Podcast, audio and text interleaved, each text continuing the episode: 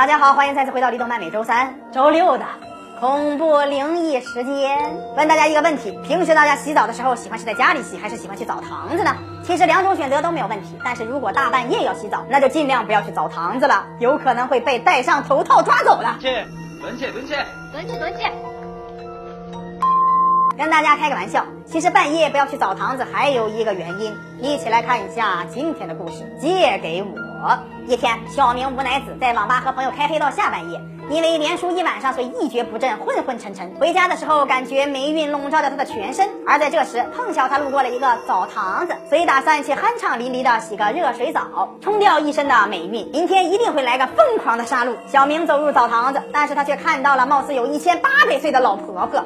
犹如千年树精。然后小明问姥姥要了啊，不是，小明问婆婆要了毛巾、肥皂、洗发水、浴盐、牛奶、护发素、洗面奶挖耳勺身体乳、搓澡巾、搓脚石、裹脚布。小明拿着十八般洗澡兵器，大摇大摆的走进澡堂子。而下半夜的澡堂子空无一人，并没有人膜拜他这豪华的沐浴套装。因此，小明只能独自享受这神圣的时刻。正当小明无奈子搓奶的时候，对面女澡堂子传来了一个可人儿的声音：“请问有人在吗？”小明听到这充满娟儿性的声音，连忙回答，生怕错过这赤裸的相遇。对面的小姐姐跟小明借肥皂，小明二话不说，直接把肥皂扔了过去。虽然这个肥皂是小明平时的开花神器。但是他为了完美的邂逅，已经顾不上其他的事情了。之后，小明一边泡澡一边回忆小姐姐那可爱的声音：“来左边一起把眼皮游过，其实你的报应就是我。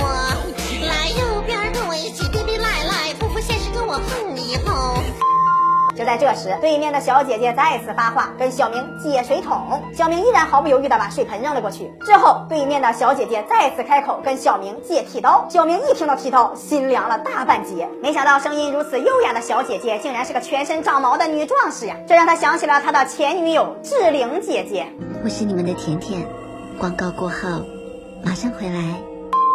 小明没有剃刀，所以拒绝了小姐姐的请求。可是小姐姐再次跟小明借剪刀。这让小明更加疑惑了，而小姐姐没有停下，再次跟小明借头发，甚至跟小明借手指，之后不断的在对面自言自语。这时小明才意识到了对面的小姐姐有问题呀，所以打算赶快洗完澡离开这个诡异的澡堂子。但是就在这时，じゃないぞ。これ以上相手にしない方が良さそうだな。 頭打ってさっさと上がろう。あ、そういうこと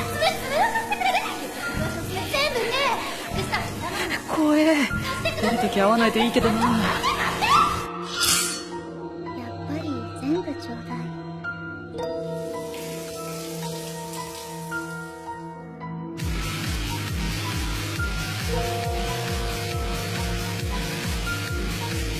今天这期大家是否感觉到神清气爽呢？《暗之局》第三集几乎都是这种很直接的恐怖故事，以怪物为主，以灵异为辅，可以很直接的让你体会到恐怖的概念。感兴趣的朋友可以关注李动漫，我们每天十一点半和四点半都会更新，不要错过精彩节目。咱们下期再见。